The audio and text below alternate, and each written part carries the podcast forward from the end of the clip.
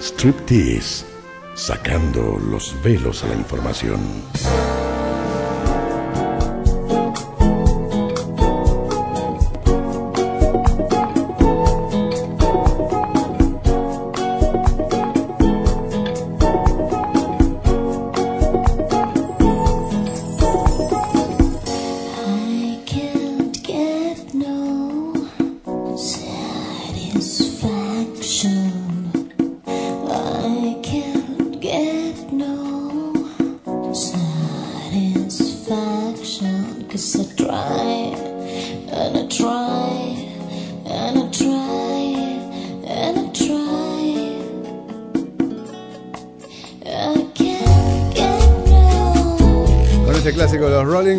And Stones, arrancamos nuestro striptease y donde vamos a desnudar a Antel, la empresa pública de telecomunicaciones del Uruguay, que fue la vedette de las empresas públicas en los últimos años. Juan Miguel Garzoli, buenos días. Buenos días. Sí, en el marco del sector más pujante de la economía, las telecomunicaciones y con monopolios que le aseguran buena parte de ese negocio, la empresa mostró no solo buenos resultados en sus balances en los últimos años, sino que además se permitió inversiones formidables para la escala uruguaya. Del cable de internet subacuático a la Antel Arena, pasando por la penetración de la fibra óptica, las inversiones de la empresa de las telecomunicaciones de los uruguayos estuvieron a la orden del día en el periodo pasado. Al tiempo que su presencia es casi permanente en el fútbol, en el básquetbol, en el carnaval, en espectáculos de todo tipo, en ferias y en prácticamente cualquier rubro que se pueda imaginar. Es verdad que las comunicaciones hoy son parte fundamental de nuestra vida y esa omnipresente estrategia también la siguen otras empresas del rubro de Antel, ¿no? Pero la pregunta es hasta dónde Antel manejó en los últimos años el negocio para trasladar el mejor servicio al precio más bajo a los uruguayos o si fue más allá de su cometido. Y sobre todo si lo hizo despilfarrando recursos que en última instancia no dejan de ser públicos, ¿no? Mm, La duda es si esas inversiones tienen un retorno real para los uruguayos o en realidad su rentabilidad es dudosa desde el punto de vista económico. O tuvieron como objetivo adicional promover a una figura política, la de su ex presidente Carolina Cose. Entonces, ¿valió la pena todo lo invertido por Antel en los últimos años? ¿Puede ser mejor para todos los uruguayos permitir a otras empresas usar parte de esas infraestructuras y abrir la competencia para brindar mejores servicios? Mientras la oposición y los sindicatos hablan de privatización y desmantelamiento, el gobierno plantea que lo que va a hacer es abrir la competencia para fortalecer a Antel. Por eso, para poner las cosas en su sitio, llegó la hora de este nuevo. Striptease. y tu cabeza está llena de ratas. Te compraste las acciones de esta farsa y el tiempo no para.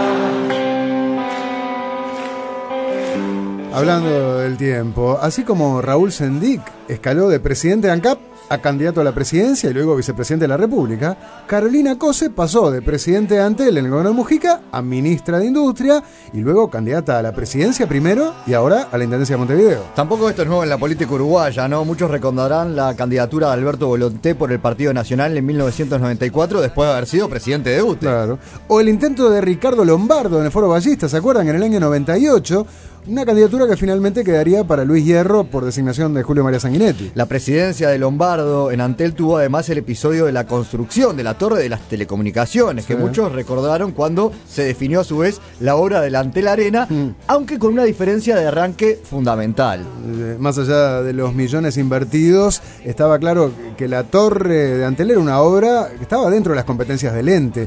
Cosa que, en el caso de la Antel Arena, fue muy discutido, no solo por la entonces oposición, sino que además fue observado por el Tribunal de Cuentas. Es que el Antel Arena es la frutilla de la torta para aquellos que defen- defienden y defendieron la gestión de COSE. Y para sus detractores, el Antel Arena es el mayor símbolo del despilfarro de una administración que buscaba ante todo posicionarla políticamente. Pocos discuten el valor que tiene un escenario como el Antel Arena para Montevideo, pero la duda es la prioridad de la obra y se correspondía que la empresa de telecomunicaciones se metiera en el negocio de construir y explotar un estadio cerrado. Y sobre todo en un negocio que parece ser malo, al menos en la mirada del gobierno. En ese sentido, el ministro de Industria, Omar Paganini, dijo al observador que Antel tardará unos 100 años en pagar lo que valió el recinto multipropósito Antel Arena porque por año produce un millón de dólares. Por otro lado, el director de la Oficina de Planeamiento y Presupuesto, Isaac Alfi, aseguró en Desayunos Informales de Canal 2 hace unos días que el Antel Arena vale la tercera parte de lo que costó. Lo que sí está claro es que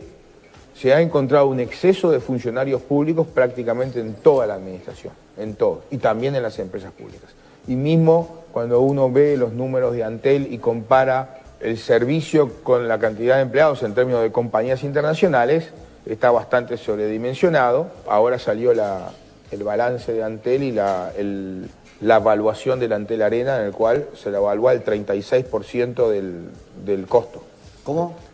El Antel Arena en el balance está evaluado al 36%, la auditoría lo evalúa al 36% del valor que estaba en libros. Pero eso qué quiere decir que hubo Y el un resto de la sobre, plata, un claro. sobre ¿O se calculó mal la inversión? ¿Qué? No, desde el punto de vista, a ver, eh, lo que está diciendo eso es que el valor de mercado de eso en función de, los, de, lo- de- de su supuesta rentabilidad, este, ese. de cierta rentabilidad no pasa de eso. Por tanto, es una inversión que, no, que claramente no era conveniente desde su momento, más allá de que ser absolutamente ilegal porque está fuera de la especificidad de, de la Carta Orgánica de Antel. O sea, no- todos sabemos que las cartas orgánicas dicen que, en qué puede actuar y en qué no puede actuar cada, cada empresa pública. Por ejemplo, ANCAP no puede eh, estar en las telecomunicaciones, por decir algo, porque su especificidad es otra. ¿sí? Tampoco se puede poner a organizar espectáculos. Bueno, este, Antel lo hizo.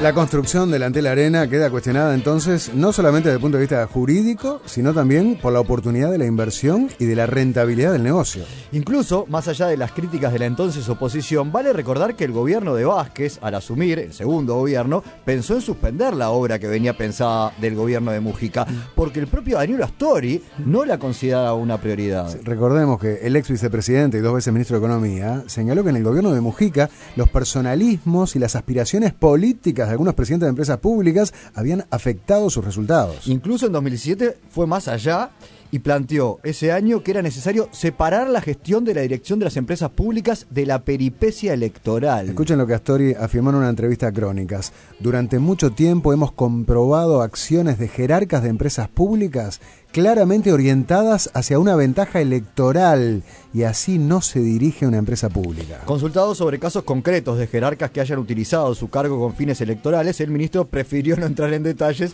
el entonces ministro, y explicó, me refiero a una costumbre histórica que ha habido en el país, practicada por todos los partidos. Las empresas públicas fueron frecuentemente utilizadas como trampolines electorales. Bueno, no quiso nombrar a nadie, pero alcanza con unir los hilos y, y ver cuáles eran las inversiones que cuestionaba Astori para saber que cargaba las tintas sobre sus compañeros, Raúl Sendic en ANCAP y Carolina Cosa en Antel. Pero la expresidenta de Antel y hoy candidata a la intendencia sigue defendiendo la inversión que a esta altura costó por lo menos dos veces y media lo previsto, pasando de 40 a 100 millones de dólares, por lo menos. Sin embargo, escuchemos lo que decía justamente Cose en los últimos días sobre los datos puestos sobre la mesa por el nuevo gobierno basados en el balance del propio ente. Como el Antel Arena surge de un acuerdo con la ciudad de Montevideo, y es un acuerdo a 30 años, para Antel, desde el punto de vista de la regla contable, al año 31 tiene valor cero, desde el punto de vista de la regla contable.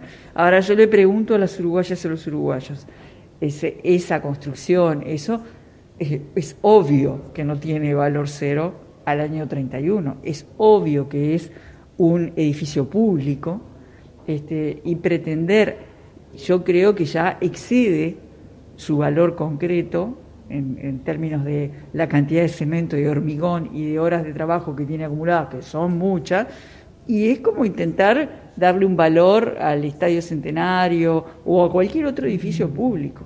Entonces, de esas características. ¿verdad? Entonces, acá lo que se hace es presentar cuestiones que tienen que ver con imputación de cuestiones en los balances con la realidad. Hay también un intento de debilitamiento en muchos sentidos de, la fortaleza de telecomunicaciones a nivel nacional en, el proyecto de ley de medios. Eh, el tema de eh, la propuesta de sacar Vera TV de Antel, el pedirle la renuncia al presidente de Antel por un hecho que, que llevaron adelante también el presidente de ANCAP y la presidenta de UTE y no hacer lo mismo con los otros entes. Tuyo y ajeno, besos sin pares, pan con veneno, luna sin bares, héroes sin tumba, calen los ojos, hambre con rumba, números rojos. Carolina Cose, eh, defendiéndose de esas acusaciones de los números rojos, de la inversión de la Arena. A ver, es obvio, ¿no? Que después de los 30 años, como decía ella, la Arena va a seguir teniendo un valor.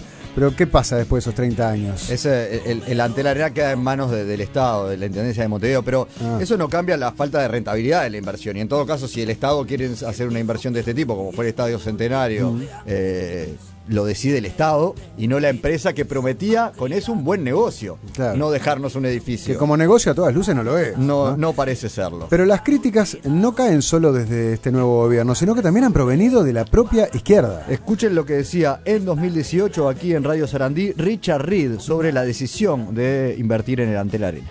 Cuando uno recorre Marconi, Mar- el Casaballe, que hay que meterle dientes, hay que meterle mano, ¿no? Donde encontrás de todo ahí. Pero hay muchísima gente laburante que no encuentra la salida.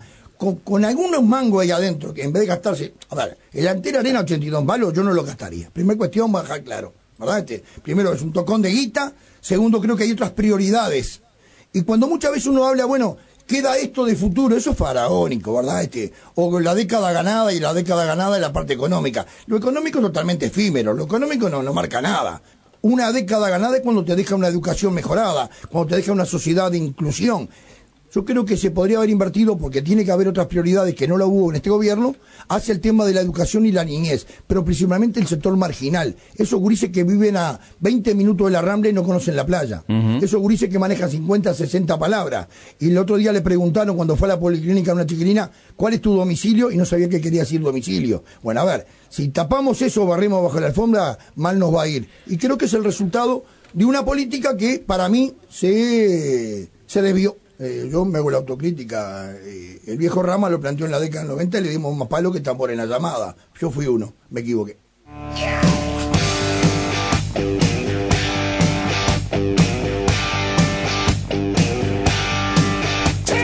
Escuchamos a Richard Reed con esas declaraciones críticas eh, con respecto a la inversión de la Arena. Hay un oyente que dice, Antel Arena es la esencia del populismo, mensaje de Héctor. Y la verdad que el tema divide aguas en la izquierda.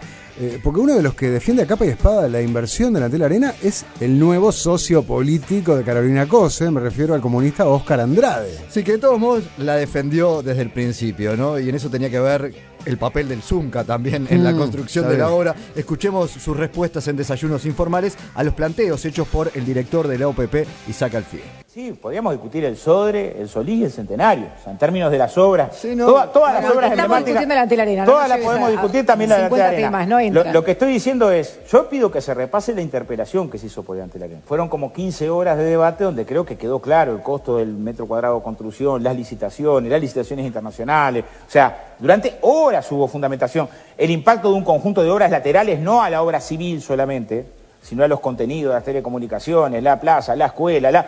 que capaz no nos da el programa.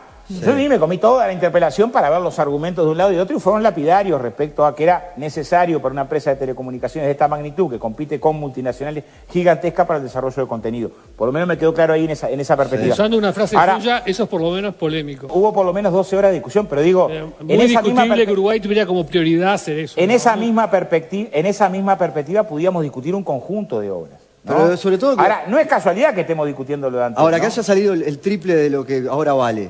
No, de vuelta. Sí, es lo que pasa ahora. El, el lo que ahora vale también es polémico. ¿no? Están los balances de La, la la auditoría. obra, la obra civil de la Antena Arena valió 44 millones de dólares. Eso es lo que valió la obra civil de la Sí, Antena Arena. sí, está bien. Después lo que hubo, un conjunto de obras conexas y un conjunto No, de obras la- para la- la plaza, la telecomunicaciones escuela, internas. el jardín, de vuelta. no, es de lo que hay adentro, esto Y cosas de hubo un- telecomunicaciones, un, una conjunto de adentro. componentes desde el punto de vista de los contenidos que fue discutido abiertamente. Me parece que en la discusión quedó claro que el metro cuadrado de construcción ahí salió más barato que cualquier metro cuadrado de construcción de obras similares en la región con distancia. Pero ahora, si yo me compro, Fue discutido. Me, me compro una casa y le pongo encima la, la tele adentro, internet, eh, toda la, la- Es todo lo mismo. toda la de mano. tu casa. Y después de que construí la casa, a los dos años la voy a vender y gasté 100 mil dólares y ahora me, me ofrecen 40 mil, me quiero matar. Sí, si vos vas a vender el Sodre ahora, seguramente te, podés analizarlo, ¿no? Podés reflexionar sobre Sí. el Sodre, podés reflexionar sobre el Solís. No es lo mismo, podés no es lo Pero mismo. quiero que me argumentes por qué. Para empezar, No, porque, Es más, obras que estuvieron inversión. Para, y paradas durante para empezar años, ¿no? porque va en el para empezar porque en el en el corazón del objetivo del Sodre está tener un auditorio hace a la esencia del Sodre en cambio la esencia de Antel es muy discutible que necesite Pero digo, un estadio no para- solamente estuvo discutido, sino que se pararon las obras del Sodre. No solamente estuvo discutido, sino Las que la Antel decisión, también las paró Astori. A contrario, Las Antel las quiso parar a Astori en el 2015 Hubo- porque dijo, hubo- vienen esos años difíciles, viene la crisis, Claro. Argentina y Brasil le dijeron, no, no, hay que hacerlo igual. no, teníamos un problema que yo creo que no se consideró lo suficiente. La mayoría de los trabajadores estaba contratado por obra determinada. ¿No? Cuando tenés un contrato por obra, obra determinada, tenés un prejuicio, que es que no tenés derecho a indemnización por despido, pero tenés una fortaleza, que si la obra se detiene, te tienen que cubrir los salarios hasta que la obra termine, por lucro cesante. Pero había un elemento, un argumento que yo creo que no había sido suficientemente considerado, Andrade. que el detener la obra, digo porque lo, lo manejas ahora, hubiera generado un costo importante igual, no el mismo, pero te quedas sin la obra. Bueno, está bravo discutir con Andrade, ¿no? Pero Entrevistarlo. Sí, sí, sí. Eh, no se puede decir que la Antel Arena eh, sea la punta del iceberg, porque lo cierto es que es un iceberg en, en sí mismo, pero no es la única inversión de los últimos años que la oposición señaló como parte del tramponil electoral de Carolina Cose. El entonces diputado y hoy director de energía en el Ministerio de Industria, Fitcher Alcantero, muchas veces cuestionó gastos en aquellos años y entiende que fue una lógica que acompañó a toda la gestión. Escucha. Fue algo constante, este, varias veces llamados a, comisión y allí había muchas cosas, ¿no? Este, desde el Antel Arena, por ejemplo, que fue lo más grotesco y notorio, que hace unos días escuchaba a Cose en una radio decir, cuando le preguntaban por el plan de negocios y, y- y por cuánto este, iba a recuperar el dinero o de qué manera iba a recuperar el dinero, este, ella hablaba, decía que le preguntaran al asesor jurídico que tenía la información. Eh, eso, eso muestra la pauta de lo que estoy diciendo respecto a la conducción. Cuando vos decís que tu plan de negocio, eh, tus números, cómo vas a recuperar la inversión, o sea, tenés que preguntar al asesor jurídico, es como entrar a la carnicería y pedir un par de kilos de papas, ¿no? O sea, no tiene nada que ver. ¿Hasta dónde esto cambió en los últimos años o con Carolina Cose como ministra de Industria, Antel siguió siendo la misma?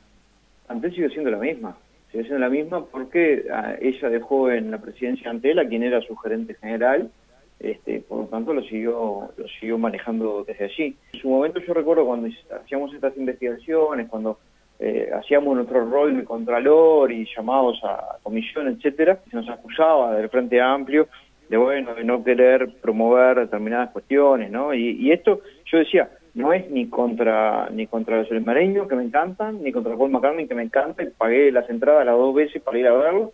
O sea, es contra una administración que entiende que, bueno, la plata que tiene que ser eh, muy cuidada porque es dinero público, fue administrada de manera, bueno, autoritaria, con, con esos dotes de, de emperatriz que, que la han llevado a, a tener una gestión a- de este modo, ¿no? Y,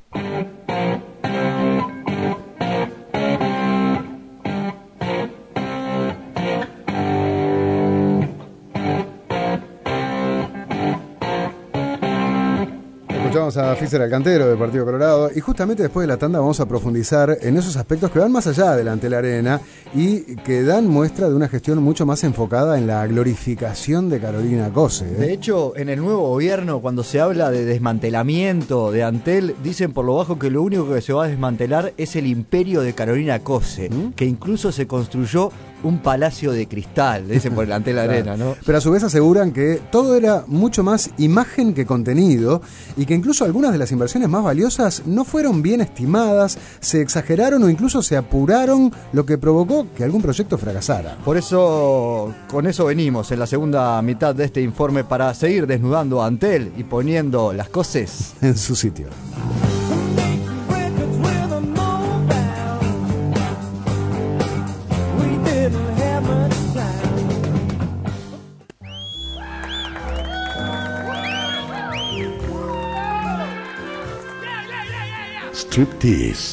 Sacando los velos a la información.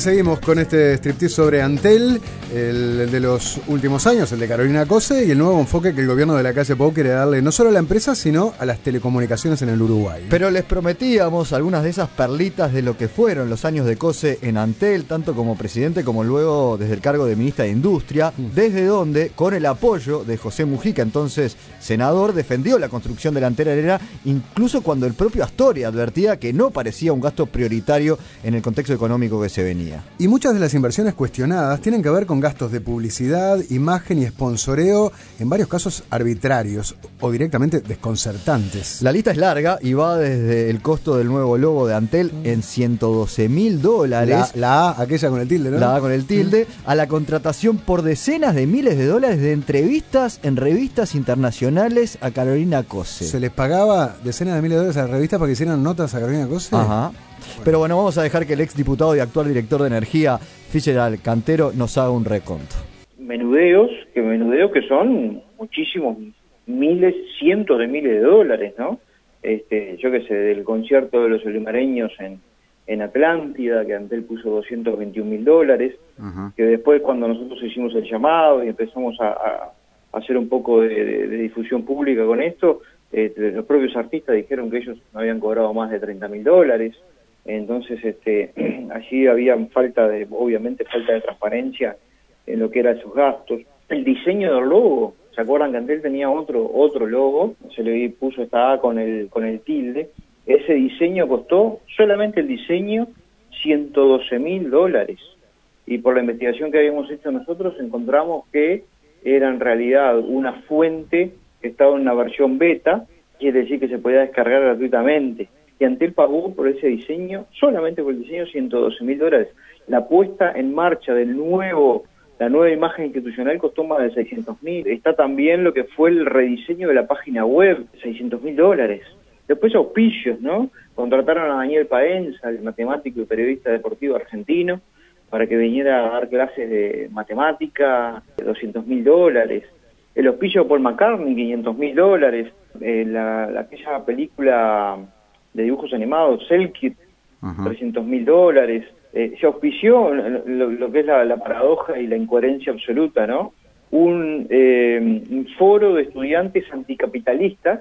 Eh, Antel lo promocionó, ¿no? Este, desde el capitalismo, una empresa que factura 52.650 dólares para, para, ese, para ese foro. Y después, bueno, hay algunas frutillitas, como por ejemplo este, las entrevistas que pagó COSE para salir en revistas internacionales, ¿no? Este, la Wall Street Market Research hizo una un estudio sobre Uruguay y allí Antel pagó 15 mil dólares por la entrevista que le hicieron a COSE y después para la revista Time 43 mil dólares también por la entrevista a COSE. Welcome to paradise.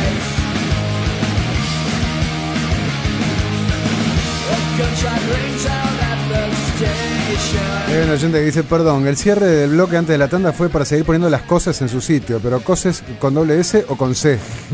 Está bien, Eh, Ariel de, de Colón. A ver, eh, no solo estos gastos más superfluos son cuestionados por el nuevo gobierno. No, también otras inversiones que pudieran considerarse más justificadas, se entiende que se hicieron de manera atropellada, lo que atentó contra la viabilidad de algunos proyectos, como por ejemplo, ¿se acuerdan? El satélite de Antel. Sí. O hizo que la inversión fuera desmedida en otros casos, como la propia fibra óptica. Escuchemos nuevamente a Ficha del Cantero. Pero además hay otro componente muy importante, porque acá en la gestión de COSE también se, se jactó de cuestiones como, por ejemplo, el satélite, que fue un desastre, aquel satélite que el Antel SAT, este, que duró poco tiempo y se gastó mucho dinero, pero además, y, y además no fue un desastre por los técnicos que trabajaron, porque yo también he tenido contacto con técnicos que trabajaron en eso, y no es por ellos, sino por el apuro que tuvo COSE y la presión que les ejerció para que saliera cuanto antes porque tenían que estar con determinada fecha. Pero a lo que voy con el tema tecnológico es que también este, ha habido una jactancia cierta de lo que ha sido, por ejemplo, eh, el cable submarino o la fibra óptica, fibra óptica, punto este, que nos ha costado 800 millones de dólares, entre 800 y 1000 millones de dólares, que con la incorporación de la 5G va a ir quedando obsoleta, o sea que ahí también este, hay una un asunto- sobreinversión. ¿Eh? Una sobreinversión, digamos, allí. Y digo, a ver, este, hay una, una situación en la cual eh, podríamos haber hecho un consorcio con otros operadores, tanto de telefonía celular como de cable, para poder este, eh, acompañar y, y- y, digamos, compartir esa inversión. No se hizo, se hizo solo por Antel. Este, pero además hay una realidad también. eh, basta alejarse un poquito de Montevideo para ver los problemas graves de comunicación que tenemos.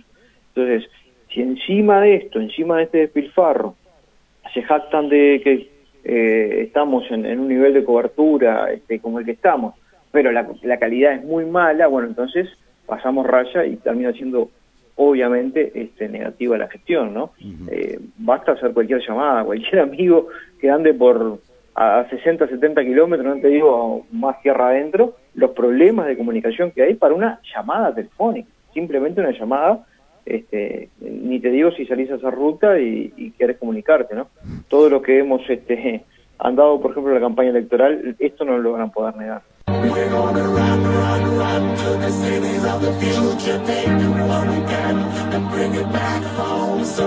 Ahora bien, ¿por qué todas estas cosas, eh, que en algunos casos parecen hasta escandalosas, no impactaron en los números de Antel y por lo tanto en la plataforma electoral de Carolina Cose? El punto es que en realidad no es que esas decisiones no hayan afectado los números del ente, sino que quedaron ocultos en el enorme crecimiento del sector de las telecomunicaciones, que en los últimos años fue cinco o seis veces mayor al del resto de la economía. Bueno, para el Colorado Fixer Alcantero, esto hizo que la mala gestión de Cose no quedara tan expuesta como la de Sendic. Eso demuestra, bueno, esa cuestión de manejar la cosa pública como si fuera eh, el negocio propio de la persona y no eh, una, institución que se debe a eh, una facturación que en definitiva sale de sus clientes que tienen, como tú decías, un, un- un gran componente estatal. Sí. Recuerdo que Carolina Cose dijo eso en un momento que una empresa que facturaba 800 millones de dólares al año no podía tener un logo muy barato en una reunión de la Claro. Comisión del Parlamento. Sí, a mí eso siempre me hizo acordar a ANCAP.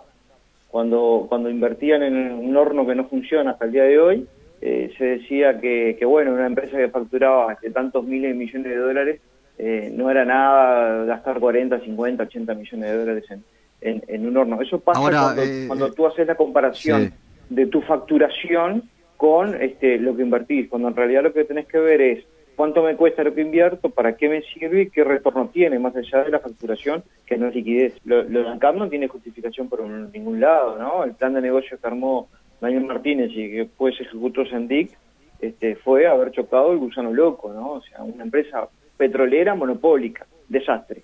Ahora, Antel eh, tiene una competencia que es una competencia relativa, porque hasta que no esté la portabilidad numérica, no podemos estar hablando de competencia real en lo que es el mundo de la telefonía celular, por ejemplo.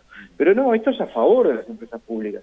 Yo tuve la experiencia, eh, luego de eh, mi, mi paso por la Cámara de Diputados, del Banco de Seguro del Estado, donde allí tenés una empresa pública con un corte comercial, con una orientación a cómo deben cuidarse los recursos públicos, y que ha competido, que ha competido además en un eh, ámbito que es el, el- de los seguros muy muy competitivo con empresas multinacionales mm, eh, de las 17 empresas que hay 15 son multinacionales y sin embargo este lo ha hecho lo ha hecho con eficiencia y con, y con un buen este una buena cuota de mercado.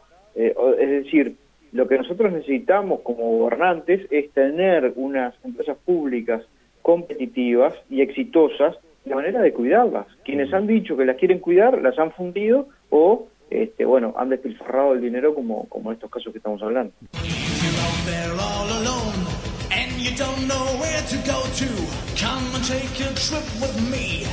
Los mensajes que llegan de la gente, voy a leer algunos. Este dice, ¿no se le puede hacer una denuncia penal a COSE por todo esto? ¿O que la justicia actúe de oficio? Otro dice, maravilloso. Antes daban bolsas de Portland. Claro, ¿te acordás, no? Con Amaro, Sí. Colorado. Ahora bolsas de guita, dice Héctor. Otro dice, esta señora KHDP con la plata nuestra, por favor, es una típica representante del fraude amplio. Otro dice, dan ganas de llorar por la manera que nos robaron la plata y ahora lo estamos pagando. Claro, ese contexto hay que tener presente, ¿no? Eh, lo de fraude amplio, a ver, yo entiendo la, la crítica que haces, pero recordemos que en el propio Frente Amplio hubo gente que criticó mucho esto como Astori, como lo nombramos, ¿no? Y recordemos que en el pasado anterior al Frente Amplio también muchas veces las empresas públicas fueron usadas para las carreras políticas. ¿no? Hablamos de Lombardo, Volonté. Tanto como trampolín como, como premio consuelo. Las dos cosas, y las Sí. dos cosas no están bien. Vamos a hablar de eso ahora. Porque hasta acá lo que pasó con Antel y las telecomunicaciones hasta ahora. La pregunta es qué puede venir de aquí en adelante y la respuesta empezó a dibujarse en la ley de urgente consideración, aunque luego los artículos en cuestión quedaron por fuera, pero se incorporan al proyecto de ley de medios. Sí, básicamente plantean cambios en la regulación, permitiendo a otros jugadores privados competir en la prestación de determinados servicios, incluso, llegado el caso, pudiendo utilizar parte de la infraestructura de Antel, eh, por ejemplo, los cable operadores. Por ¿no? ejemplo, a eso se le agregan cambios en la unidad de regulación, la URSEC, que ha estado en el centro de la polémica, además, en las últimas horas. En ese sentido, el economista Ignacio Munzo considera clave procesar reformas que habiliten una mayor competencia y funcionamiento de los mercados, lo que a su juicio redundará en mejores servicios para los clientes. Tenemos un Parlamento recién electo que tiene en su mandato apoyar reformas pro crecimiento en los, en los programas de los cinco partidos de la coalición individualmente considerados. Así que ni siquiera el riesgo de que la coalición no, no dure está sobre la mesa. Tenemos, eh, en cada uno, si uno analiza, lo analizamos nosotros con cuidado, el Partido de el Partido Nacional, el Partido el Partido de la Gente, el Partido Independiente, el Abierto, uno por uno tiene las reformas que el país necesita. Por lo tanto, está la mesa servida. Ahora impre- hay que hacer las reformas. Porque esas reformas, que son reformas pro crecimiento y pro inversión, son las que se necesitan para que haya rentabilidad al invertir, para que los costos se puedan reducir, para que haya eficiencia a la hora de poder producir, y eso a que todos los que están interesados en el país, que muestran el interés, lo concreten, porque realmente es difícil, puede haber alguna excepción, pero es difícil que alguien venga a, un, a invertir para perder plata. Claro. Entonces, lo que hace que haya rentabilidad es eh, una batería de reformas que el país necesita en materia de apertura comercial, de eficiencia de las empresas del Estado, en materia laboral.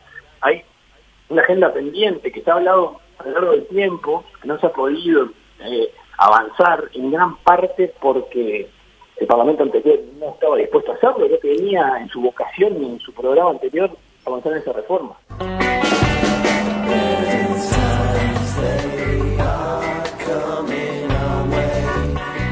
Escuchamos al economista Ignacio Munzo. Ahora, eh, para terminar, ¿cuáles son los planes del nuevo gobierno con respecto a Antel, que incluso ahora está con presidente interino, recuerdan? no? Sí, después de, de la salida de Guillermo Iglesias. de Guillermo Iglesias, que tuvo que ver en parte con la- el manejo que hizo parecido a lo que era la gestión anterior, ¿no? Cuando presupuestó a 800 funcionarios. ¿no? Exactamente. Bueno, le trasladamos la pregunta sobre cuáles son los planes ayer, en hora de cierre, al ministro de Industria y Energía, Omar Paganich. En general, no solo para las telecomunicaciones, también para otros servicios públicos, nuestra visión eh, es superar la, la visión de monopolio y ir a una visión de ecosistema. ¿Qué quiere decir ecosistema? Quiere decir una serie de actores interactuando, colaborando y compitiendo a la vez. ¿Qué es lo que pasa en el mundo, en los sistemas complejos a los que nos está llevando la tecnología, verdad? Nosotros creemos que está muy bien que tengamos la propiedad pública de algunas de estas empresas, que son empresas que andan bien, que son interesantes, pero también está bien que haya más competencia y que haya eh, que, que haya más opciones. Creemos que Antel eh, puede ser el articulador de un ecosistema este donde hay propiedad pública y donde hay actores privados y donde hay relacionamiento distinto al que estamos acostumbrados. De pensar que es un poco yo hago esto y tú haces aquello. Puede ser que yo haga esto y tú uses algunos servicios míos para hacer alguna otra cosa. Y que eso, eso va en, en el tema, por ejemplo, de, de los que dan servicios de, de contenidos por abonados, por ejemplo, que pueden usar la plataforma, plataformas de streaming que pueda ser provista por Antela. A ese tipo de ejemplos me refiero con eh, ecosistema. Lo que Ese- sí es creemos es, que zapatero a sus zapatos. O sea, nosotros sí creemos que Antel no tiene que producir contenidos o tiene que comprar contenidos, que ese tipo de cosas eh, es un negocio distinto, que Antel no lo debería estar haciendo, ni siquiera está habilitado legalmente para hacerlo. Pero es distinto decir, bueno, si tengo una plataforma de streaming y, y- y otros la pueden usar, evidentemente hay que cobrarles. Antel ya está en competencia hace muchos años, Sí. Pero más estrictamente en competencia. Aquí estamos hablando de algo un poquito más complejo, pero está en competencia y ha redundado en algo bueno para la empresa y bueno para los ciudadanos. Bien, habrá que ver cuánto puede desarrollar el gobierno de sus planes y si efectivamente consigue los resultados planteados o si por el contrario los temores de la oposición se hacen realidad en detrimento no solo de Antel, sino principalmente de los ciudadanos. Sí, pero paralelamente queda pendiente la discusión sobre el uso de las empresas públicas como plataforma electoral. Algo que parece en principio despejado en este gobierno, que apostó a poner a su frente a técnicos sin aspiraciones políticas que vienen de las propias empresas. Eso ocurrió tanto en el caso de ANCAP como de UTE y de la propia Antel. De hecho, la cabeza del presidente de Antel rodó ante la primera señal de continuidad respecto a la gestión anterior y esa es otra de las decisiones que el presidente de la calle puede tomar con más facilidad al no poner políticos en esos cargos, ¿no? Te, te corro y no hay costo político que pagar. Y en la misma línea, el Partido Independiente viene bregando desde hace años porque esto no dependa de la voluntad de cada gobierno, sino que se legisle para respetar el espíritu de la Constitución. Y entonces, que los presidentes de los entes no puedan ser candidatos al menos por un periodo, porque hoy la Constitución marca una inhibición. Sí, pero vos renuncias un año antes y podés ser candidato, Claro, ¿no? entonces, lo que propone el Partido Independiente, no, que directamente todo el periodo, ¿no? Sí, exactamente. Eh, Y- Parece haber condiciones políticas para aprobar un proyecto en ese sentido, que incluso el astorismo podría acompañar. Astoria hablaba en 2017 de legislar en ese sentido, aunque habrá que ver si también lo hacen todos los socios de la coalición, Mm. ahora que tienen decision. Uh, a algunas de sus figuras en los cargos, claro. Bueno, ahora que le esperemos, toca a ellos. esperemos que esta vez prime una lógica distinta a la del pasado. En el pasado, como decíamos, tanto en los gobiernos de Frente Amplio como antes en gobiernos colorados y blancos. Y, y no solo se asegure por este gobierno, sino hacia el futuro, que las empresas públicas no sean plataformas políticas y tengan como único fin prestar el mejor servicio a los uruguayos. Porque esa es su razón de ser, y solo si la cumplen podremos decir que se pusieron las cosas en su sitio. Welcome to paradise.